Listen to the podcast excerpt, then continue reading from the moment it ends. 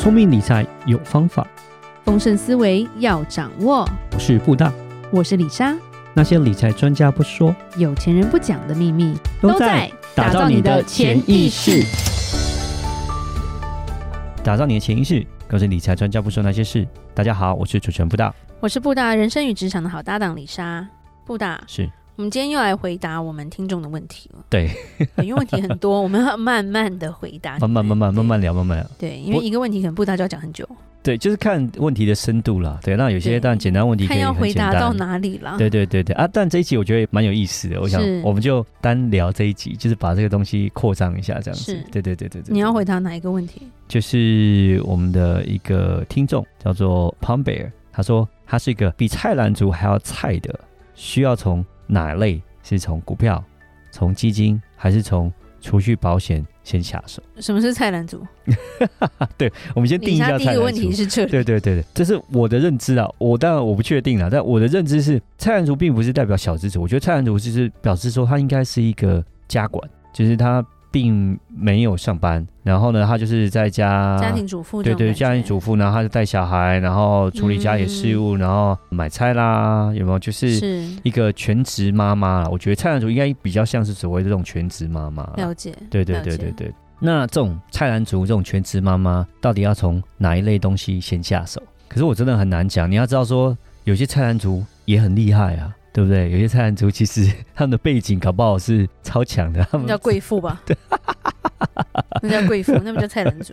也不要贵妇，他就至少他没请工，也没有请佣人，然后他自己做啊，对啊，他就是说自己自己带小孩啊，自己弄啊，他也可能就很谦虚说他自己叫菜篮族这样子。你、嗯、如果很有钱的，应该会请人啊。嗯，嗯对，对，没有，我就我的意思就就不一定有钱，可是他是其实他是有相关的。金融背景或者知识啊，或者本身也是蛮厉害的。那只是他现在他当做一个家庭主妇，是对啊。但是我觉得他也是算菜篮族，算。但是这可能就是说，哎、欸，菜篮族中的佼佼者。嗯，对。好，对。但一般李莎也有当过菜篮族了，嗯、就是在当小孩出生的时候。对啊，没有李莎不厉害。嗯，我跟你讲，带小孩就把你人生的那个整个精神都耗掉了。嗯、对。然后每天要煮什么，所以其实菜篮族是很想要知道一些，哎、欸，我有没有办法自己。可以投资的东西。对，我想菜篮族，我觉得最大的一个需求就是他们，因为应该是自己没有赚钱的能力嘛，然后他就变，不是没有啦，就是比较少、啊、他其实是做义工的、啊。对啊，他就变做都是变，就是说，哎，那你是主妇在家里，然后你基本上就是你的生活费什么开销都可能老公给嘛，但他们时间是很零碎的，零零碎碎，对，没有办法做朝九晚五的工作。对对对，他们工作，他们时间是很零碎，他们是有时间，但是时间是很零碎，是破碎的，没有办法，不是说那种。八点到五点这样就是很零碎，可能哎十点到下午一点这中间是有空，因为可能小孩送完了，是，然后这时候有空，可是晚上又要再忙，然后早上要很早起来煮饭，对不对？就是零零碎碎的，是是是。然后他们又想要在零零碎碎的情况下要赚钱嘛，对不对？台湾又比较没有 work from home 这种东西了，嗯、对，所以没有办法在家上班，所以在台湾来说，我觉得菜篮族算是有一大部分，虽然很多还是两夫妻去上班，然后小孩是丢给阿公阿妈那种，也是有啦。嗯嗯，对，我们的解读应该就是因为要顾家，所以他没有办法正式去上班赚钱的这种，可能叫做菜篮族吧。对，对好，那他到底要买哪一种东西？买股票、买基金，还是买储蓄保险下手？其实这种族群最容易被直销抓走，不用出门就可以赚钱哦，手机划一划，你们就有钱入账哦，然后每天都在卖保养品。对对啊，其实基本上就是 就是就是很多会这样，因为他们时间很零碎嘛，对，那他们想要有一个赚钱的一个管道，然后他又不想要被绑住，是，所以他们的方法就变成说，他们就是要么就直销嘛。那其实菜篮族讲实话也蛮多人也是在买股票啊，对啊，炒股票菜篮族也不少。对，那其实我我觉得说股票、基金跟储蓄保险这三个东西啊，其实我觉得买哦。要怎么买，然后什么样的人买这个东西？其实我觉得应该不是用菜篮主去定义，而是说是用你的投资经验来定义。我觉得是比较适合。嗯、那如果你是一个菜篮主，可是你有很多过去有很多投资经验，我觉得你要买股票也 OK 啊。我觉得不会不行。其实我刚刚也提到说，很多的就是菜篮族，其实很多也在炒股。你要知道我们妈妈那个时代有没有？是。对啊，那时候我李扎不是有分享过吗？小时候都在股票行啊，是不是？九几年那时候。坐车都在听那个股票报什么？台泥多少多少涨停？对啊，是啊，在那听不懂。那时候八九几年那时候，其实台股是非常好的时候。不要暴露我的年纪，OK 好。对，那那那时候其实很多的妈妈们，对，就像这李莎的我的岳母，对不对？然后其实他岳母的那一票，我我觉得那家都也是，就是没上班的妈妈们，都是在股票行混啊。那我妈也有啊，对啊，他们就那时候就一直在买股票啊，是，对啊。所以我还讲说，其实是应该是以你的投资经验。来定义说这三个东西，而不是以你的呃是不是菜篮族来买这个东西这样子。对，嗯、那我们先从最基本的，就是说最最简单的，就是风险最低，就是所谓的储蓄型保险。我觉得储蓄型保险基本上就是算对于那种投资经验是非常非常的少的，然后金融商品真的不是太懂的，然后他想要呃风险不要太高的稳定的，那就会想要买保险。基本上就是从那个概念。保险来讲，它比较不会有让你。赔本的状况比较少，除非你是投资型保单。投资型保单。储蓄型的通常是没有什么保，没有什么风险。对，因为但也没有回报啊。啊对 对，但回报也会比较低，这都是相对的嘛。就是所谓它的回报就会比较低。虽然回报比较低，而且这种所谓储蓄险都比较偏是年金型的，那可能投资回报率真的是不是太高。嗯，对。那尤其是台湾来讲啊，像我知道台币，他们都是可能都是比定存好一点点，可能定存是一点三、一点五，那可能它就会达到一点八或者两趴。就是比定存再好一点点的一个效果，是。对，然后然后美金定存，大家就说啊，那时候流行美金定存，因为美金的利率比较高一点，嗯，所以美金定存它可能就会再比台币定存就要，因为它就可美金保险，它就会去买美金的债券，是，然后它对它是跟着美金的利率，它就会比较高一点，它可能就会达到四趴哦，嗯、可能将近要五趴左右的这个东西的回报，嗯，对，那它就是波动度比较低一点，所以我觉得是以一个。经验不是很够的人，然后你也不想要去研究很多东西，你也不想看很多东西，那你不急着用钱的人，你也不急着用钱的人，因为他基本上都要绑六年。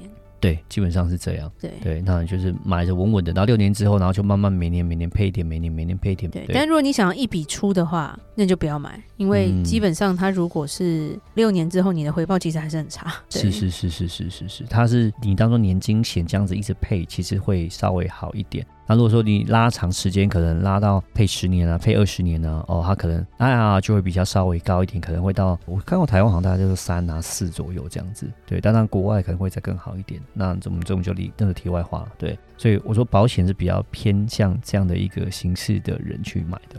对，嗯、那第二个，然后再讲到基金，那基金来讲就是属于是一篮子股票。对，那我们讲基基金跟 ETF 其实基本上差不多，我会讲就把它归为同一类。是，他们就是一篮子股票。那它就会跟保险比起来，就是波动就会多一点，嗯。哦，但但是相对它的回报就会比较好一点，对，是。所以如果说是一个不想花太多时间的，你也不想要太看很多东西的，其实买基金也是 OK 的，对。就买基金，那它的投报率就会比所谓的储蓄性保险要来得好，但是相对你要的承受的风险程度要能够高一点。是对，你要能够知道它会赔钱，你不要说你买了基金然后赔钱，然后就心情不好。就是要知道投资有涨有跌。嗯，那你买保险就比较不用担心所谓的投资有涨有跌这种东西，比较不用担心。但是你买基金就会顾虑到这个所谓的投资有涨有跌的这个状况。对，你就变。不过它就是比较没有没有绑那么久啦。嗯，基金通常都就三个月闭锁期嘛。对对对对对。对，后面其实是你想卖的时候就可以卖了。对，你刚刚讲那个是变现的。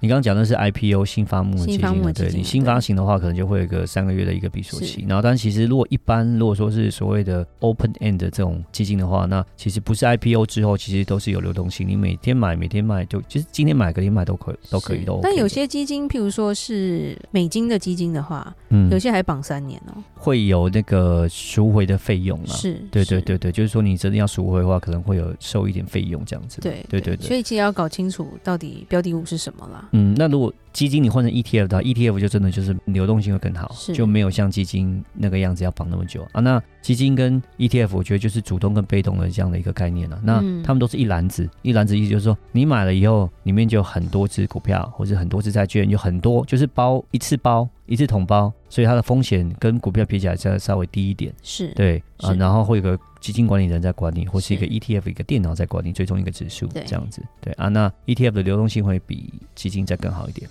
但是基金的好处跟 ETF 比的话，就是说基金是主动，主动的话可能在有些时候有机会可以打败大盘，会有超额报酬。对，那 ETF 来讲比较是属于啊跟着指数走，跟着大盘走，对，比较不会有超额报酬的情况出现。但是它相对它的费用比较低。对，那最后面就是讲到股票，那，股票当然就是风险是最高的情况，最刺激的，对，最刺激的，最兴奋，对，也最绝望的，对。那其实我自己来讲，如果一个菜篮族 是。他是喜欢财经方面的东西，是他想要赚钱，其实我觉得买股票也可以，但是他自己要做好他自己的风险控管，对对。然后，那大部分李莎看到的都是。比较消息面呢、欸，没有在学习知识哎、欸。那个老师说，他们现在要炒这个，大家要进场。